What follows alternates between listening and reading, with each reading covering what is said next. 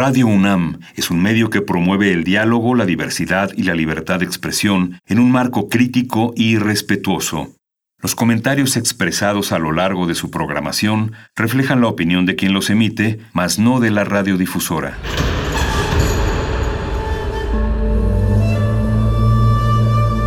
Un templo para la apreciación del ser mediante el sonido. mediante el sonido para nosotros. El sol sale durante la noche. Nuestros gritos llevan la mesura del silencio. Y el descontento está lleno de baile y risas. A todo, incluso a nosotros, nos resistimos. La universidad Ustedes y nosotros somos Resistencia modulada.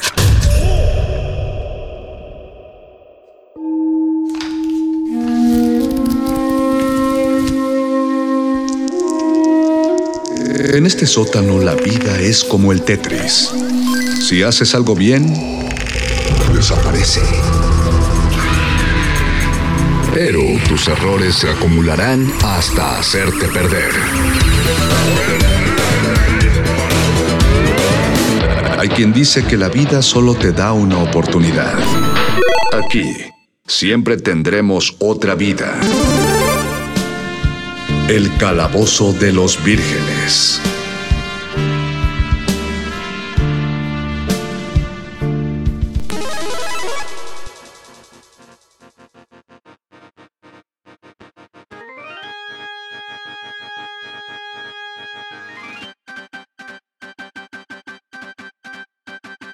Buenas noches audiencia, buenas noches estimados escuchas y estimadas escuchas de Radio UNAM. Muchas gracias por sintonizarnos una vez más en su 96.1 de FM y en www.radio.unam.mx. Los estamos saludando nuevamente desde las frecuencias de Adolfo Prieto 133 en la Colonia del Valle, transmitiendo para ustedes en, este, en esta nueva emisión de su revista radiofónica nocturna Resistencia Modulada y por ser martes estamos transmitiendo para ustedes nuevamente el Calabozo de los Vírgenes, todo lo divertido va aquí. Le mandamos un saludo a todo el equipo de producción de Radio UNAM, a la larga cadena de producción que nos permite llegar hasta sus oídos a través de las frecuencias. Gracias a la gente que está operando en cabina, gracias a la gente de programación, gracias al departamento de producción y gracias a mi compañero que ya está aquí presente, el otro locutor, Paquito de Pablo. Bienvenido, Paco. Hola, ñoño Master, muy buenas noches. Buenas noches al público, a la audiencia que nos acompaña a una emisión más, una emisión menos de El Calabozo de los Vírgenes, porque todo es finito, divertido, pero finito, aquí. Oye, tiene, tiene sentido, suena un poco aterrador, a menos que le demos una vuelta. Eh, cualquier sesión de juego o cualquier serie que estamos viendo es un, es un capítulo o una sesión de juego menos.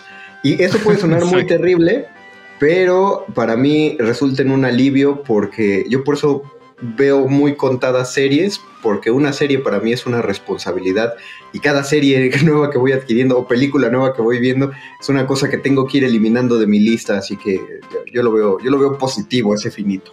A ver, pero, pero platícanos un poquito más sobre eso. ¿Cómo, en qué momento se convierte en unas responsabilidades a priori o hay una ventana en la que dices, sí, me voy a ser responsable de esta serie, la voy a acompañar o voy a permitir que me acompañe hasta sus últimas consecuencias o, desde el principio tú te entregas a lo que ya decidiste.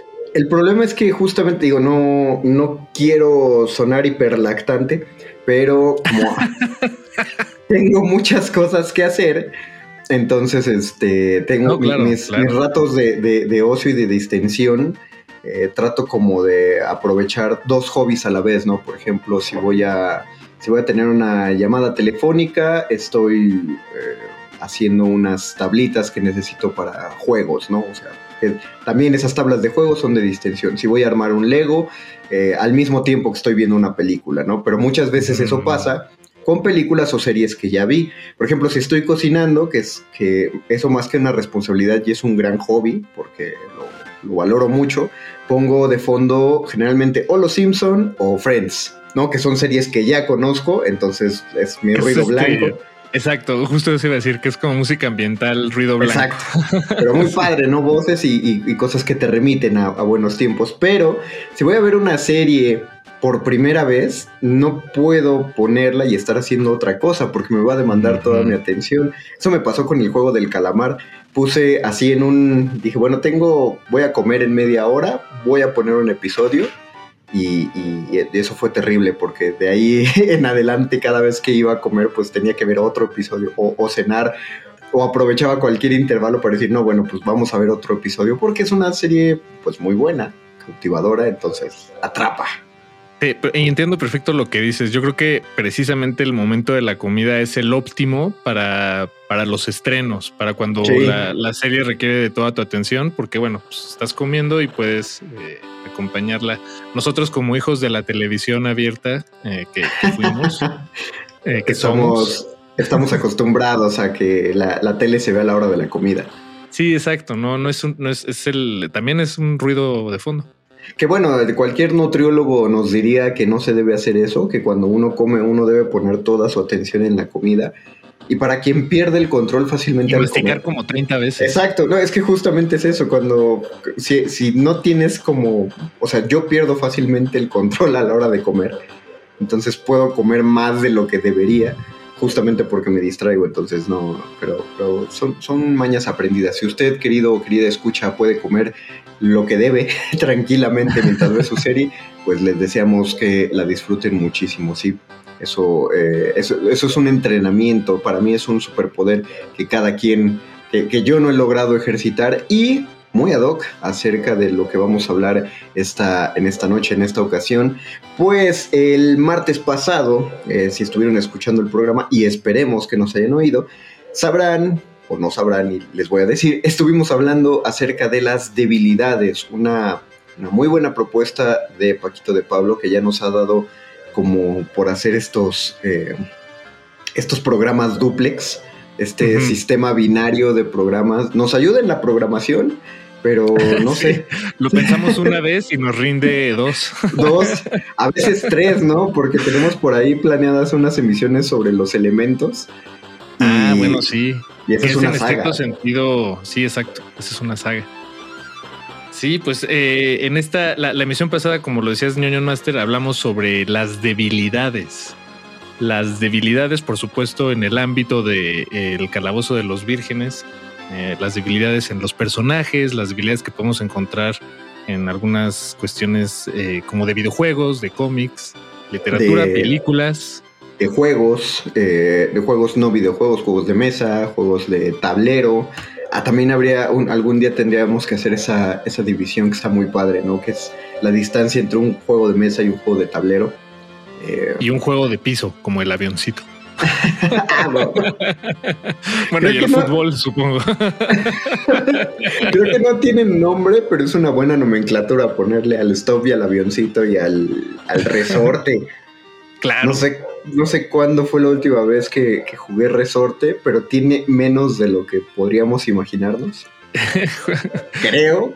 Pero bueno, es, es, cosa de otra emisión. No, el día de hoy vamos a hablar acerca de las fortalezas. Pensamos el programa anterior que nos iba a llevar la misma emisión, estar hablando de debilidades que parecía que estaba tan conectado a fortalezas que lo íbamos a tratar en, una misma ocasión, pero no. Resulta que nos, nos, dio muy bien el tema de debilidades y me parece que el de fortalezas eh, también, o, o ventajas, si quieren así llamarlo, también nos da para mucho porque Finalmente, eh, si bien es interesante encontrar la debilidad de, cualquier personaje, de cualquier persona, de cualquier conjunto de, eh, como por ejércitos, por ejemplo, de cualquier deck baraja contra la que nos enfrentamos en un juego de cartas, ubicar la fortaleza es muy, muy placentero porque casi siempre en la cuestión de nuestros personajes favoritos o de nuestros juegos, nos enfocamos en nuestra propia fortaleza. ¿no? Casi siempre eh, vamos, a centrarlo en un plano ahorita específico. En, un terreno de estrategia, ¿no? Exacto, bueno, más bien en un, en un lugar, como para empezar, hablemos de videojuegos en general. no de uno en específico, pero sí podemos ubicar que hay cada quien quien juega videojuegos tiene un videojuego favorito. No es una regla, pero es posible que si uno tiene un videojuego favorito, uno sea fuerte en ese videojuego, ¿no? Uno sea bueno, pues, en ese videojuego porque es el que más juega. Eh, haciendo una encuesta rápida con la gente de mis redes sociales, en algún momento que llegué a preguntarle a la gente que no jugaba videojuegos por qué no les gustaba, eh, muchos de los comentarios iban en el aspecto de que decían son muy complicados. no me gusta estar perdiendo constantemente. Sí, es una cuestión de cómo se tolera la frustración. Pero eventualmente si uno juega mucho el mismo juego, pues uno ya agarra la maña, uno ya sabe cómo funciona y si uno lo hace constantemente es inevitable que uno se vuelva bueno. Claro, hasta se desarrolla una especie de memoria muscular eh, prestidigital. Sí, porque eh, mientras cuando aprendes a jugar un juego, eh, ahora, sobre todo ahora que las palancas tienen muchos más botones de lo que tenían cuando solo existía el botón A y el botón B, eh, ahora hay A, B, X, Y o sus equivalentes en PlayStation de cruz, cuadrado, círculo, triángulo, más los botones L1, R1, L2, R2. Si uno juega con más de una consola, también le cambian el nombre a esos botones. Probablemente, probablemente no tienes ya que estar volteando a la palanca, pero si te detienes un segundo a pensar, ok, me está pidiendo que apriete este cuál de ellos es este, un minisegundo, pero todavía no desarrollas esa, esa memoria muscular. Y, y además, eh, por si fuera poco, ya le metieron también un botón, digo, desde hace varios años, ¿no? Pero ahí está el, en, al, a la palanca, al joystick. ah, claro, exactamente. No, eh, los llamados botones L y R es el joystick que ahora es el L3 y el R3. Exacto. Yo, yo adquirí mi PlayStation 4 eh, de forma muy reciente, es decir, el año pasado, y sí me quedé como cinco minutos atrapado en un lugar donde me pedían apretar el, R, el R3 y... y tú no lo encontraste. No, pues decía, ¿dónde? vi la palabra que la busqué. Dije, qué fregado. La verdad sí tuve que ir a Google.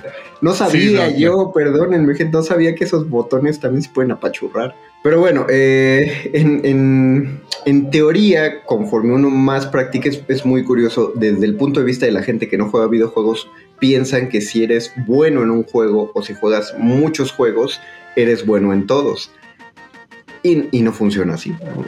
y además creo que también te pone en, mucho en jaque cuando juegas online. Eso es, creo, la el gran aporte de los juegos en la actualidad, ¿no? Tú puedes desarrollarte muy bien contra la computadora, pero ahora tienes la posibilidad de jugar contra N número de desconocidos en línea y ponerte a prueba con ellos y, pues darte cuenta que siempre hay uno más fuerte que tú.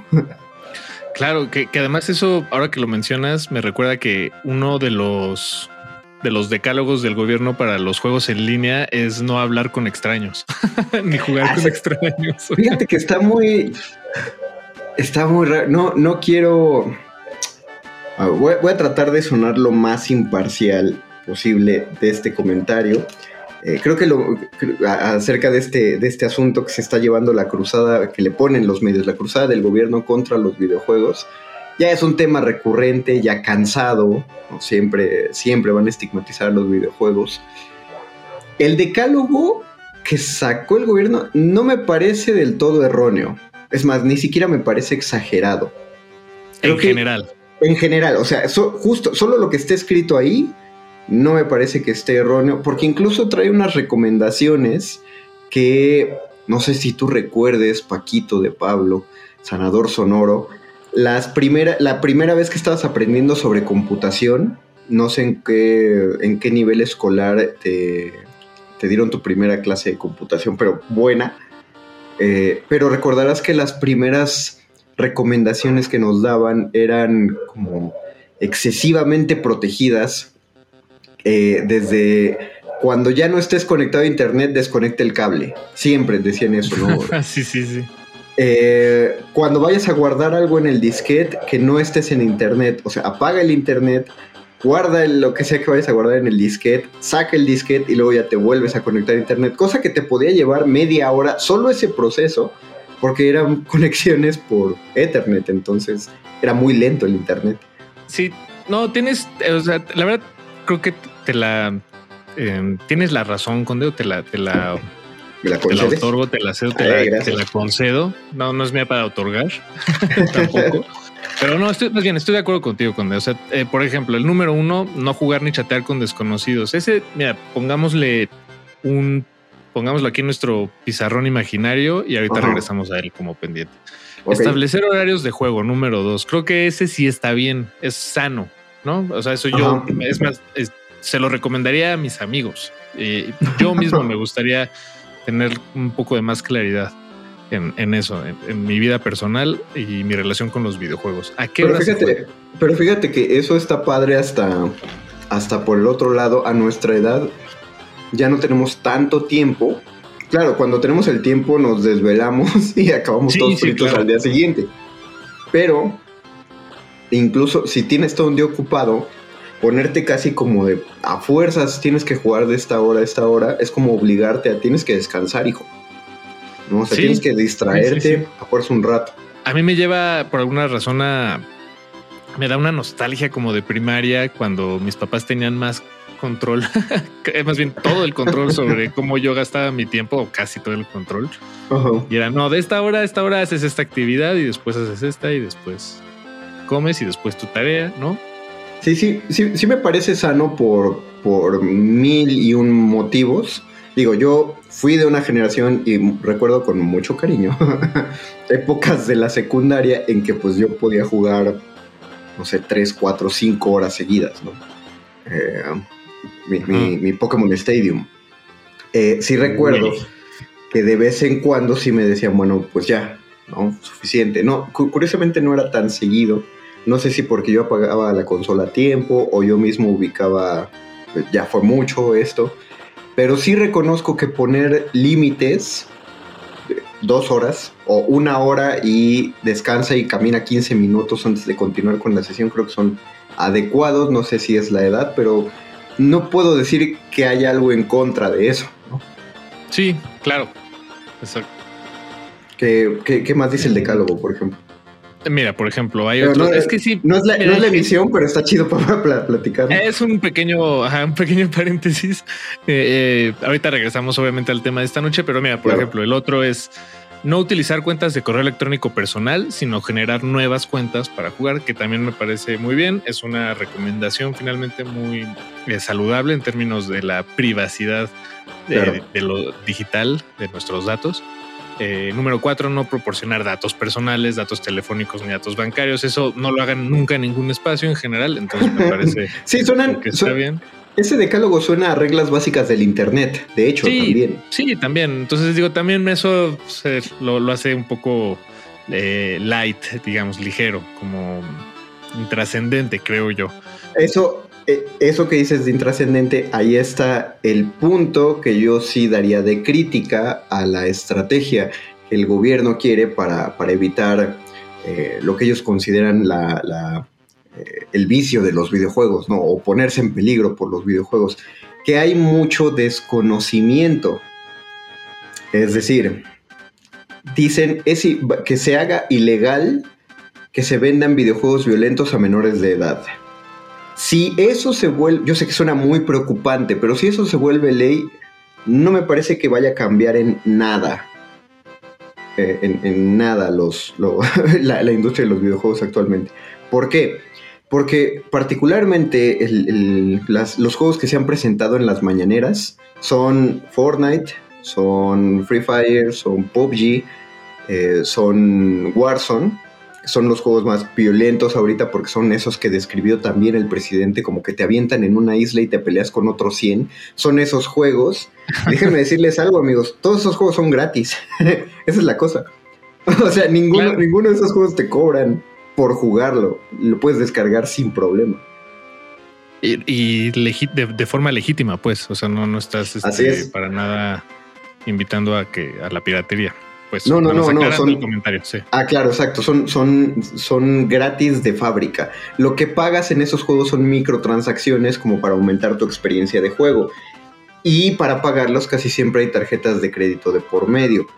Y no creo que haya padres en su sano juicio que dejan una tarjeta de crédito abierta en las cuentas de juegos de sus hijos para que compren lo que ellos quieran. Es decir, forzosamente, forzosamente hay un mayor de edad o una persona ya con criterio para pagar por los juegos. Entonces, que además ese es el, octavo punto del decálogo, mantener la configuración de control parental que brinda seguridad en los dispositivos para los niños y las niñas. Que por cierto, eh, eso, es, eso es por una de las cosas que yo me peleo de que la gente no debe decir, es que yo no lo entiendo a esas cosas a las computadoras y a las consolas. No, uno debe meterse y explorar, no le puede hacer nada de daño y vas a encontrar la configuración parental y tú vas a poder poner un código de, para que utilicen la tarjeta de crédito o restringir qué juegos se pueden jugar dentro de la cuenta. Y otra cosa, si tienen eh, niños con Nintendo Switch, hay una aplicación para el celular en que el celular te avisa cuánto tiempo lleva jugando el niño e incluso si ya se pasó del tiempo que tú le pusiste establecido. Y si ya se pasó del tiempo desde tu celular, puedes bloquear la consola. O sea, si el niño... Pero se guarda el progreso del juego. Ah, probablemente no. Eh, probablemente no, quién sabe. Ah, bueno, entonces yo nada más le sugeriría a los papás que no se pongan tan agresivos. Bueno, a los papás y las mamás que no se pongan tan agresivos con esa herramienta porque... Pero acuérdate poco que Nintendo Switch en la mayoría de los juegos, si te sales... Ah, claro, tienes razón se mantiene. Exacto. o sea, se mantiene, es la cosa. O sea, claro, no es como tan tiránico de de pronto le dices al niño, ya, ya te fregaste y lo apagas. Sino que justo le dices, mira, ya me llegó la notificación, te pasaste, tienes cinco minutos para guardar y luego se bloquea. Y el niño no puede hacer nada en contra de tu bloqueo parental. ¿no? O sea, este, hay, hay medidas que podemos explorar. Toda esa seguridad ya se experimentó. Más bien habría que generar un decálogo para un uso responsable, para una tutela responsable de parte de los padres hacia los niños que exageran con el uso de videojuegos. Claro, que aquí hay algunas, ¿no? Que se asoman a eso. Por ejemplo, no compartir tu ubicación, eso también está bien, ¿no? Ah, claro, puede ser un dato muy sensible. Eh, reportar cuentas de jugadores agresivas o sospechosas, bueno, pues eso también, finalmente, la denuncia eh, también es una herramienta muy útil. Eh, también el último punto del decálogo dice si se detecta algún tipo de acoso, violencia o amenaza, se pueden reportar al 088. Eh, bueno, que eso más que un decálogo, eh, también no, suena más un decálogo, suena como algo sí, es una, es una, guía. Y de hecho, en, en, muchos juegos, justo cuando acabas una partida, te da la opción reportar jugador. tú, lo, tú puedes reportar al jugador que te eliminó en estos juegos en particular que digo. Y eh, te pide el motivo de tu, de tu reporte. Lo que va a hacer primero el juego es como, como cuando reportas a un, un chofer de Uber, te dicen, ok, no vamos a volver a emparejarte con esta persona. O de entrada no te la vuelves a encontrar en línea. Segundo, la compañía revisa, ok, esta persona ya tiene varios reportes, entonces vamos a mandarle una advertencia. Si reincide en la advertencia, lo banean. Sí. Ahora, digo, para... Claro, claro. Y mira, de para ya acelerar esta esta, esta, cápsula de esta cápsula sobre este breviario informativo. sí. Eh, vámonos a los dos que a mí me parecen más controversiales. Digamos, en general, como ya lo discutimos, estamos más o menos completamente de acuerdo y a favor de, la información que aquí, de los principios, ¿no? Que aquí se comparten. Pero el número uno y el número cinco a mí me generan un poquito de ruido. Creo que es nada más la enunciación. Dice no jugar ni chatear con desconocidos, número uno. Y número cinco, no usar micrófonos o cámaras. Yo creo que aquí, pues, la, el, de entrada lo que me brinca es cómo se está cerrando y prohibiendo eh, desde un principio, cuando creo que en realidad debería procurarse algo más cercano a lo que tú comentabas, con de algo que tal vez le dé más herramientas a, a los padres y madres de familia para sensibilizar a sus hijos, a sus hijas sobre cómo debe chatearse o hablarse con desconocidos, porque eso tal vez es también inevitable finalmente en el Internet. Y por otro lado, pues usar micrófonos y cámaras con el surgimiento de cada de plataformas como Twitch o TikTok o, hacer lives de Insta, en fin, o sea, es, es, algo que más bien está permeando nuestra manera de relacionarnos entre humanos. Y pues más bien hay que generar la sensibilidad y las herramientas para lidiar con eso en lugar de solo apagar el micrófono y cámara. Que también, por ejemplo, yo sí prefiero, yo, yo, yo, sí prefiero jugar en general con el micrófono y la cámara apagados. Eso sí, es una preferencia, pero no diría que es la mejor o que es el camino eh, idóneo. No, ahí lo, lo, que más bien yo le recomendaría a cualquier tutor es que esté al pendiente del contenido que ven y que producen sus hijos. Es decir, tu hijo quiere ser streamer de YouTube o tiene un canal de Twitch, no se lo bloquees, velo. Eh, piensen, ¿qué, hacen ustedes si agregaron al jefe de la oficina Facebook?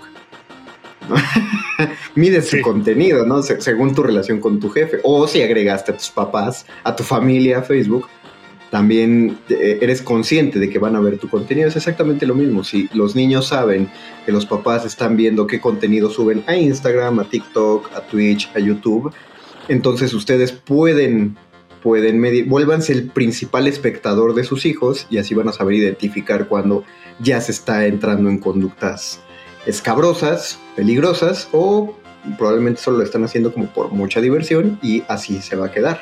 ¿no? Los casos que los casos terribles son casos contados, eso sí les podemos decir, ¿no? No se, no se preocupen de más excesivamente, solo pongan la atención a sus hijos.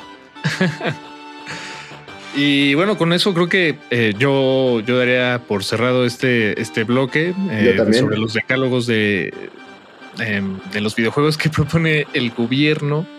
Sí, ya si tienen algún contacto en Segov que quiera platicar con nosotros a propósito del tema, este va a ser el mejor espacio justamente para tratarlo. Haremos un sano y divertido debate. Esa es, nuestra fortaleza. Pero volviendo a la, a la cuestión de fortalezas.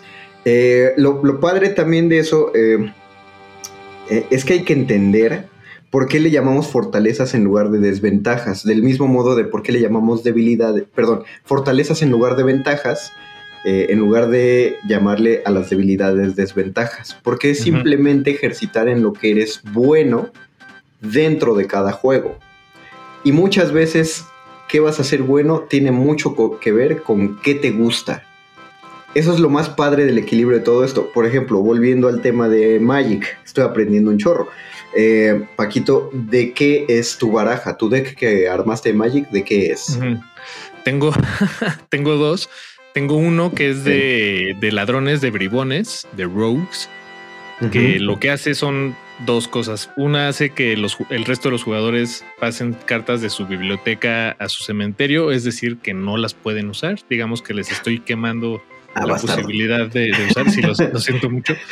Y también al mismo tiempo les puedo robar esas cartas que les estoy haciendo eh, quemar. Puedo robarles esas criaturas y entonces eh, yo tengo un deck este, con criaturas muy débiles, pero que lo que pueden hacer es robar y garantizar eh, puntos de ataque. Muy bien, muy bien. Con cada una de mis tiradas. Tengo otro que se trata de matar a mis criaturas a propósito para luego revivirlas y en ese acto quitarle vida a todos como, como, como de nigromante. Sí, tal cual. De hecho, creo que eh, sí, uno de mis de, los mecanismos que tengo para activarlo tiene, tiene ese prefijo. No me acuerdo bien cómo se llama la carta. Pero sí, exactamente. Necro algo de seguro. No, pero eh, Paco dice tiene dos barajas, pero no podemos decirles aquí cuántas barajas se pueden hacer Ah, porque no, no está contabilizado. Es decir, si hay unas como creadas para eso y hay criaturas encaminadas hacia eso, pero no, no te dicen, bueno, solo vas a poder armar 10 barajas, escoge cuál va a ser la tuya. Probablemente cuando empieces, sí, pero de ahí en adelante las posibilidades se vuelven pues infinitas, literalmente. Entonces creo que es lo más padre de enfrentar tu baraja con la de alguien más porque vas a ver por qué es, por ese, esta persona, dice mucho de una persona el por qué eligió esa fortaleza, por qué elige esa ventaja, ¿no? Es padre, es, hay algo que está proyectando del interior de uno mismo y es lo que a mí me parece fascinante de este tipo de juegos. Sí, tal cual, o sea, y además son, pueden ser muy distintas las, las fortalezas, como bien dices, entre sí y qué hace que un deck eh, funcione un deck. Digo, en este caso, ¿no? Los, los, los juegos de cartas de, de, trading, los TCGs en general. Exacto. Eh, tienen esa particularidad. Aunque ahora que lo dices, tú, tú estás mencionando una fortaleza como algo que es, eh, es íntegro a la... Eso, es una cualidad. Y, cuando, y cuando estábamos, bueno, cuando empezamos a platicar sobre esta emisión, yo lo estaba pensando como algo extra. Eh, no, no, no digo que una sea mejor que la otra, más como se, me hizo curioso cómo lo, pensamos un poco distinto. Yo estaba pensando en como, por ejemplo, voy, a dar un ejemplo que creo que ilustra todo. El, el honguito de Mario. O sea, es algo ah. que eh, o, los trajes de los Power Rangers o la espada de He-Man. Claro. Em, digo que sí, creo, creo, que sí, sin duda están ahí en, o sea, son parte del personaje, como en, algo completo, sus artefactos, pero yo lo estaba pensando en algo que es extra, pues algo que, que obtienes o algo que necesitan, algo que adquieres, algo que se suma a y que te da esa fuerza. Los llamados, los llamados power-ups. Exacto, sí, exactamente. Los, potenciadores. La, las espinacas de Popeye. Exactamente. que, está, que, es simpático porque sí se vuelven, aunque se vuelven como, eso son una pieza ajena del personaje, eh, sí se vuelven pues parte de él, ¿no? Eh, este personaje sabe aprovecharlo mejor que otros. Yo no conozco toda la iconografía de He-Man, por ejemplo, no sé por qué nunca me atrapó tanto el personaje, pero por lo mismo no sé si alguien más ha sujetado la espada de Grayskull.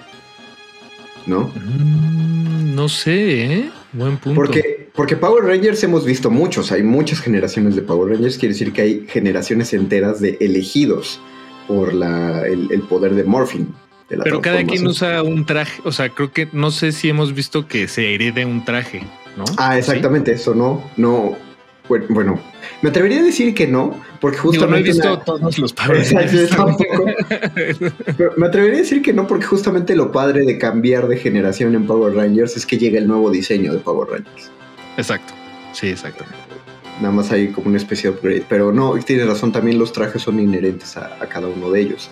Eh, pero ¿en qué momento se, se desdibuja esa esa ventaja inherente, creo que ya te voy entendiendo, por ejemplo, en los superhéroes, ¿no? Eh, Tony Stark es Tony Stark, ¿no? Es, el, es un sujeto muy inteligente, eh, bueno, excesivamente inteligente, es un genio, puede crear cualquier tipo de tecnología. Su poder normal, su ventaja normal, su fortaleza normal sería esa inteligencia. Su power up, eh, o la ventaja como tú le estás viendo, son los trajes o el traje que en ese momento se ponga. Claro, exacto, su tecnología que él se hizo, que él se da, que él se provee.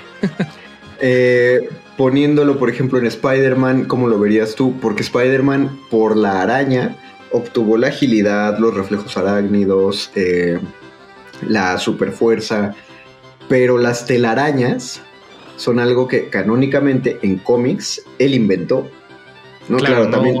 No, todos los Spider-Mans, muy poco. Eh, ¿Cuántos Spider-Mans tienen esta cualidad como de mutante? O sea, que ellos generan la, red desde su cuerpo. Sabemos el que. de Sam Raimi? Sabemos, exacto. Sabemos que el de Sam Raimi, el de Tobey Maguire, lo genera. Hay, creo que esto estuvo basado en un Spider-Man de un universo, de uno de los muchos universos del Spider-Verso, que genera su propia telaraña. Pero eso, ese fue un agregado de Sam Raimi ya, eh, claro. O sea, en realidad Spider-Man... Sí, o sea, podremos considerar eh, la telaraña, pero yo, yo en el caso de Spider-Man también consideraría el traje eh, como algo que le da... Finalmente el anonimato es lo que le permite explotar sus, sus, habilidades ya mutantes, creo yo. Sabes, hay, una, hay una entrevista bien bonita de Stan Lee en el que dijo que fue absolutamente casual un efecto eh, un efecto colateral, colateral que les provocó cuando, cree, cuando ya Kirby crea el traje de Spider-Man, que es tan hermético que pensó cualquier persona podría estar debajo de ese, traje y nadie se enteraría, ¿no?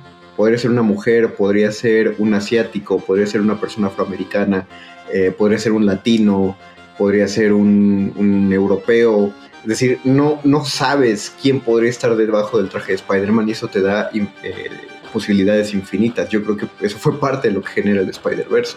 Está tan cerrado, cosa que no pasa con muchos de los otros superhéroes. No todos, pero sí muchos.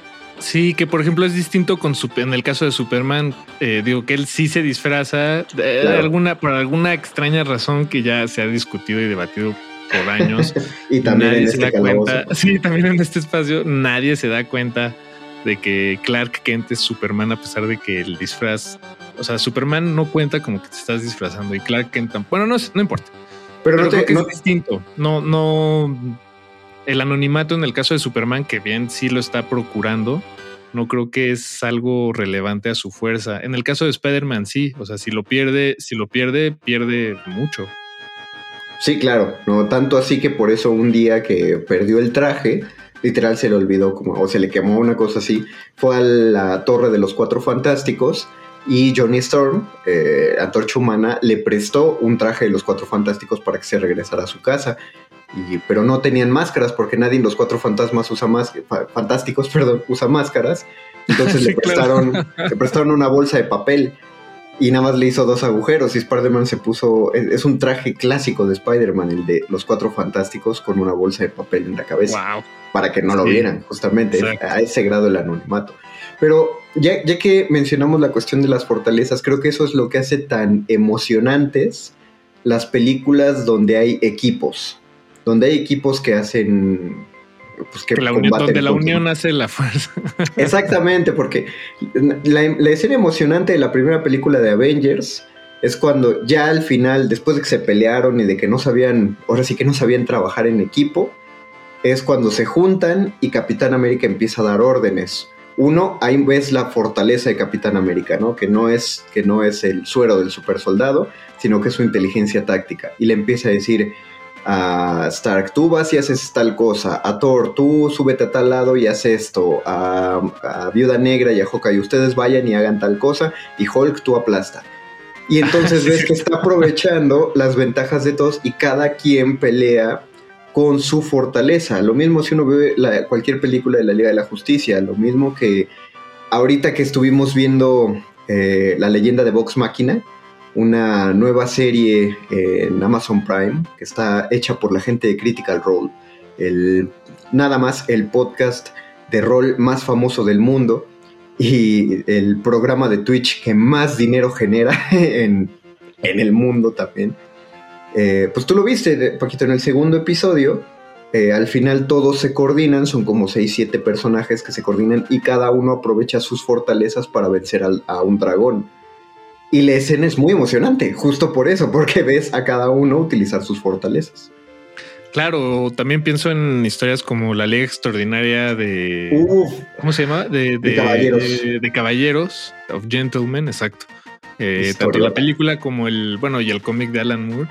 Claro. Eh, donde se reúnen, para quien no conoce la historia, eh, reúne al hombre invisible, al capitán Nemo a, Mina Harker de Drácula, eh, a Dorian Gray del retrato de Dorian Gray, a Tom Sawyer de su novela homónima, al capitán Alan Quatermain de la novela de las minas del rey Salomón y muchas otras novelas más.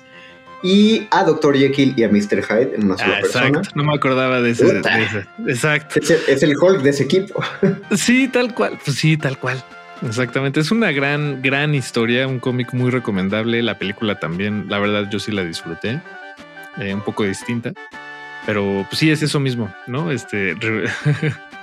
creo que, creo que el gran, hay un logo, logro excepcional en esa, en ese cómic que fue tomar a los grandes personajes de novelas del siglo XIX y repensarlos pues como lo que son, ¿no? Personas extraordinarias, ¿no? Mina Harker, eh, se llama de Caballeros Extraordinarios, Mina Harker no estaba contemplada para ese equipo, ellos habían invitado a Jonathan Harker, pero mm. Jonathan Harker ya estaba muerto, Jonathan Harker el personaje de Drácula, el que descubre a Drácula junto a Van Helsing, y Mina Harker acaba siendo invitada pues porque ella tiene sangre de vampiro y es mitad vampiro, entonces pues, no sé, le pensó muy bien a la historia y es interesante tomar estos personajes de la literatura y formarlos en un super equipo.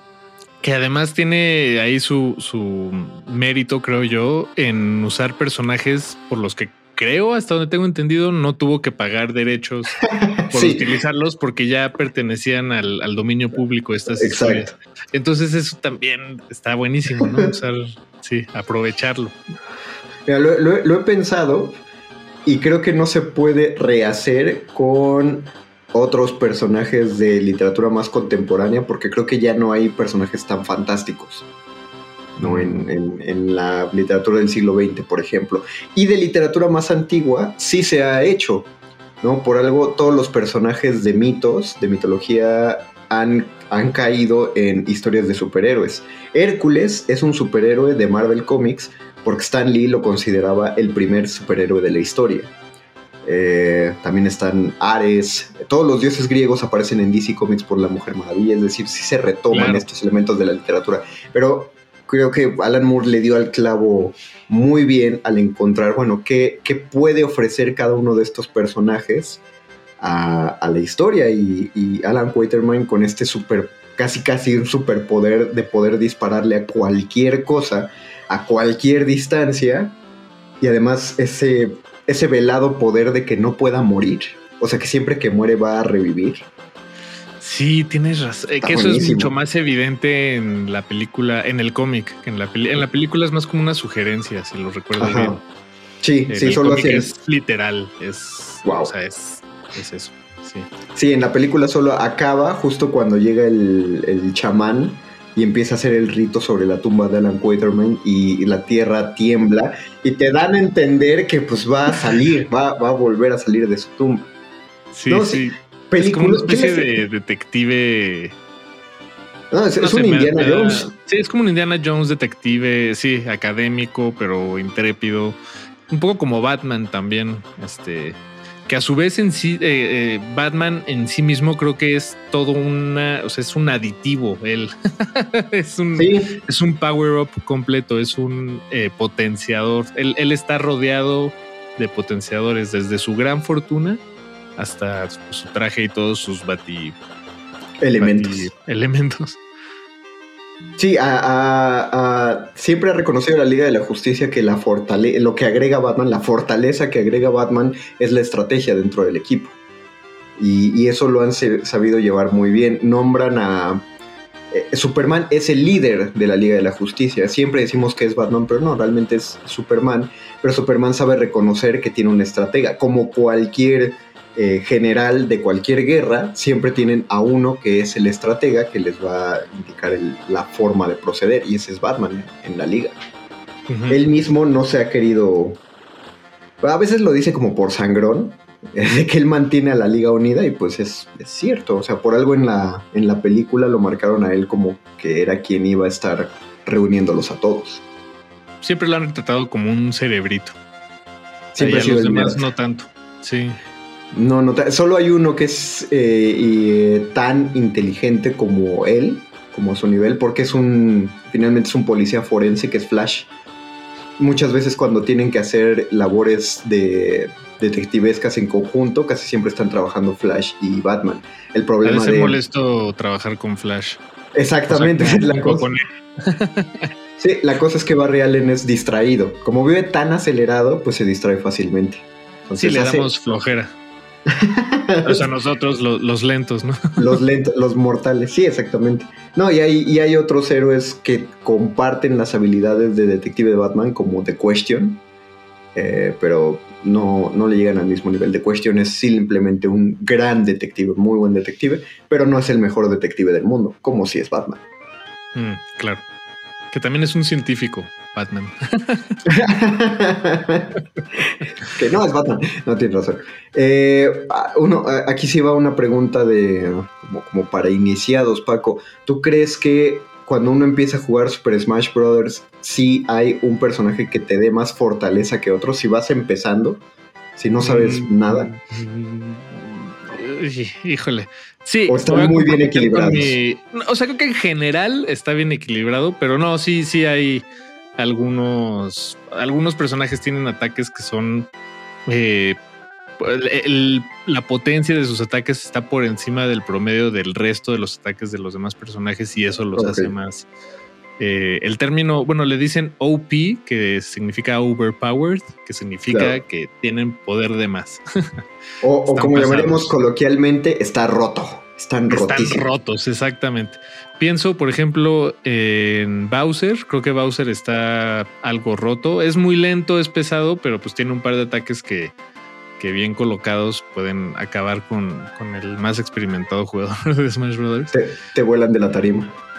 Sí, sí. Creo que Em, que, ahí es muy curioso porque no recuerdo haber visto un torneo de Smash, un competitivo de Smash. Yo soy muy de ver videos de competencias de juegos, amigos. Inténtenlo, es, es padre. Si no son tan de deportes, intenten, mucho. intenten los esports, son muy emocionantes. No he visto a nadie usar a Bowser. Ah, bueno, a Donkey Kong Sí, Donkey Kong es muy bueno. Pero ¿sabes qué? Fíjate, eso es un punto interesante. En, uh, digo, hablando de, ahora que dices lo de ver competencias y hablando de, de, fortalezas y de potenciadores, en, en, los juegos de competencia, por lo menos en Smash, por ejemplo, los potenciadores que pueden ser los, los ítems, las espadas, las... Eh, todo, lo que cae. todo lo que cae, las... Eh, las pistolas, los honguitos, los escudos, las pokebolas. Las pokebolas. En, mientras más competitivo es y más te potencia, yo he notado que más se rechaza porque de alguna forma el orgullo del jugador pues dice no, o sea, yo, yo quiero ganar con mis propias manos. Y por ejemplo, en, Smash Brothers, el, último que salió, el del Switch, allá hace un par de años o par de pares de años, creo, como vuela el tiempo, el, agregaron una nueva dinámica de juego que es una bola que de repente cae, aparece en el juego y quien logra pegarle determinado número de veces obtiene una habilidad especial con la que puede eh, pues aniquilar a, por lo menos a un par de jugadores si logra activarla en el momento correcto. Pero pues es, algo que sí le quita algunos jugadores lo perciben como que les resta mérito.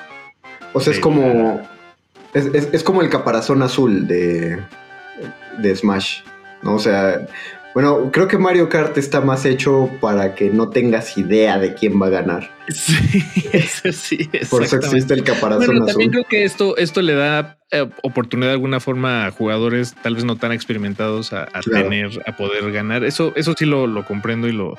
Finalmente sí es algo divertido. Solo creo que es curioso cómo en el mundo competitivo eh, se rechaza porque quita mérito, ¿no? O pero, jugador de su Pero sigue, sigue habiendo las fortalezas de cada jugador, ¿no? Yo recuerdo el último torneo de Smash que hubo, que fue el primer torneo de Smash eh, Ultimate, se llama el de Switch. Sí, ¿no? Super Smash Bros. Ultimate. En el último torneo llegó a la final nuestro, nuestro querido MacLeo, el mexicano, que es campeón de Smash, y en este torneo otra vez fue campeón de Smash. Eh, fue un final muy apretado, porque ganó el primer, eh, el primer match, si ganó el primer match, perdió los siguientes dos, es, eh, a quien gane 3 de 5, perdió los siguientes dos, se estaba yendo, le estaba yendo muy mal, pero porque estaba utilizando uno de los nuevos personajes que, que habían metido, bueno, nuevo de un año para atrás. Y entonces para la cuarta pelea, MacLeo volvió a utilizar a Kirby. Y todo mundo siempre dice que Kirby es el arma secreta, o más bien el arma fuerte de MacLeo. Eh, Kirby es su destructor. De, gracias a MacLeo es que consideramos que Kirby es como a quien hay que tenerle miedo dentro de ese juego.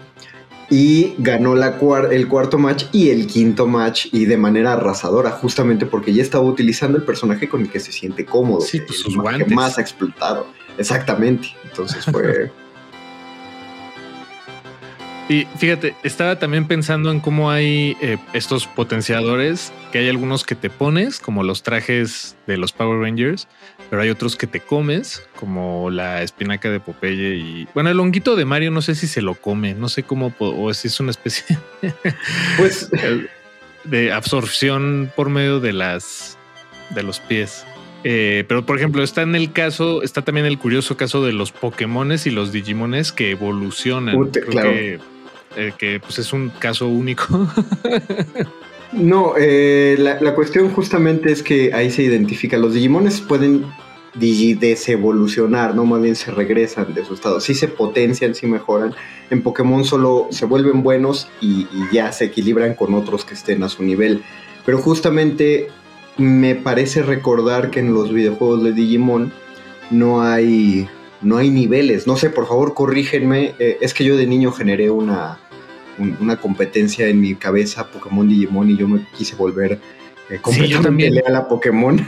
Yo también fui necesario. O sea, no era necesario ponerlos a competir, podías podemos gozar de los dos, creo yo. sobre todo porque, y, esta opinión eh, controversial, el intro de Digimon sí es mejor que el de Pokémon. O sea, el de Pokémon es muy emocionante, pero la canción de Digimon es, no tiene parangón. Pero creo que en Digimon no se utilizan niveles o no son tan importantes como sí lo son en Pokémon. Entonces, justamente por eso, claro, eh, la evolución es un power-up tan opcional que puedes detener la evolución del Pokémon. Y a partir de segunda generación le agregaron ítems que le puedes equipar a tu Pokémon como un power-up adicional para, para lidiar mejor con tu estrategia, al grado de que en la actualidad ya hay estrategias loquísimas si sabes utilizar la habilidad especial de un Pokémon, el tipo del Pokémon y el ítem que le pones. ¿no? Hay mucho de por medio en el competitivo del Pokémon. Eh, sí, hay, sí hay como más añadidos. Ya la evolución se volvió solo, en Pokémon la evolución se volvió solamente un... Pues algo que pasa en el juego, algo, algo que puedes, que te puede llegar. Pero por cierto, eh, ahí coméntenos si alguien ya ha, eh, probado el nuevo Pokémon Arceus. Ah, yo todavía no. No, ni yo, no, pero no he tenido tiempo, tiempo de adulto ha ganado. Em, espero poderlo jugar pronto. Pero por ejemplo, Pokémon sacó hace poco, para quienes tienen celular que les aguante una buena cargada de memoria, o Nintendo Switch, eh, acaba de sacar su propio League of Legends, su propio juego tipo League of Legends, los llamados MOBA, eh, que es el Pokémon Unite, donde los Pokémon no evolucionan permanentemente y creo que ahí se ve mm, eh, se sintetiza muy bien esto que hablamos de las fortalezas, porque haces equipo con otros cuatro jugadores que puedes conocer o no, y cada uno elige a un Pokémon, y cada Pokémon tiene sus fortalezas dentro de este juego. Se juega en una arena, en un terreno donde te enfrentas con otro equipo de cinco jugadores, y tu Pokémon, el que tú utilizas, puede ser o el más rápido, o el más fuerte, o el más resistente, o el que le drena energía a los demás, o el que cura a los amigos, es decir, ocupas un lugar específico en tu torneo y en tu equipo, y cuando los equipos están bien coordinados, parece que sí se entienden entre los jugadores. Por eso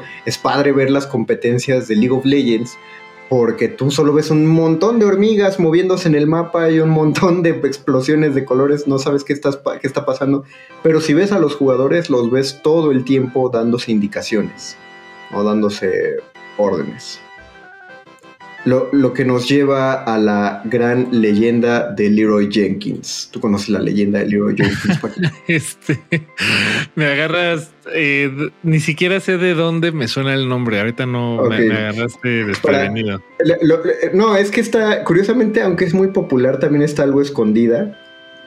Y es como para que la busquen si les gusta esta clase de cosas, porque hay muchos videos en YouTube acerca de Leroy Jenkins y pueden encontrar cuál es el real. Ok, este surgió en Warcraft, eh, que fue el primer multijugador RPG en línea masivo.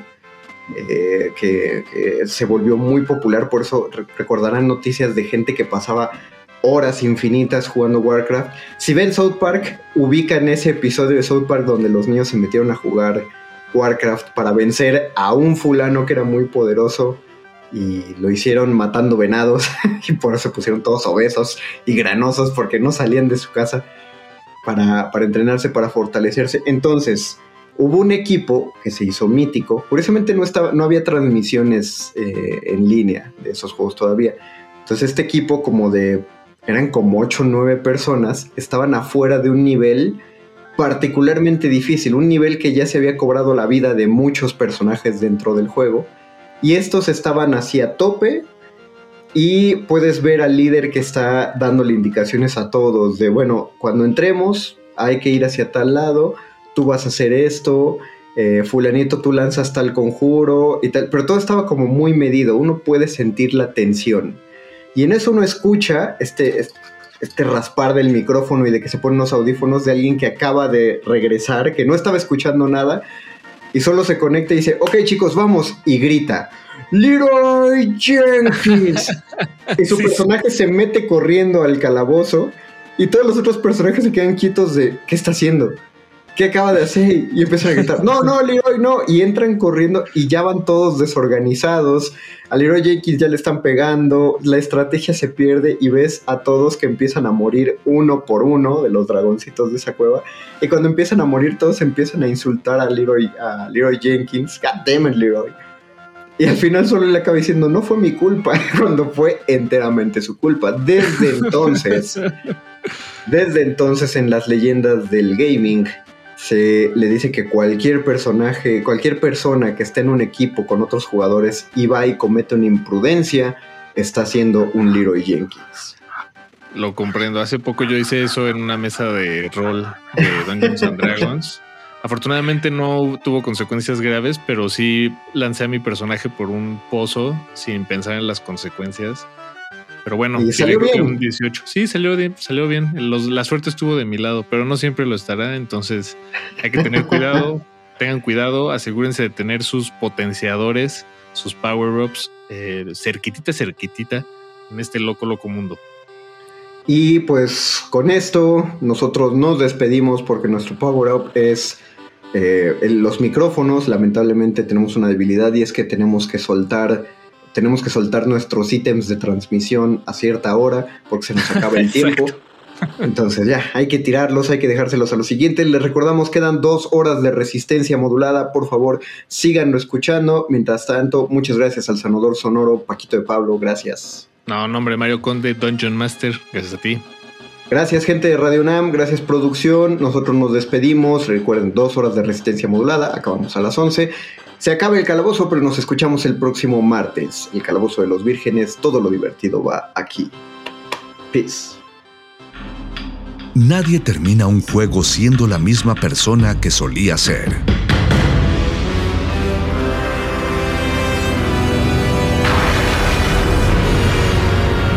Seamos alguien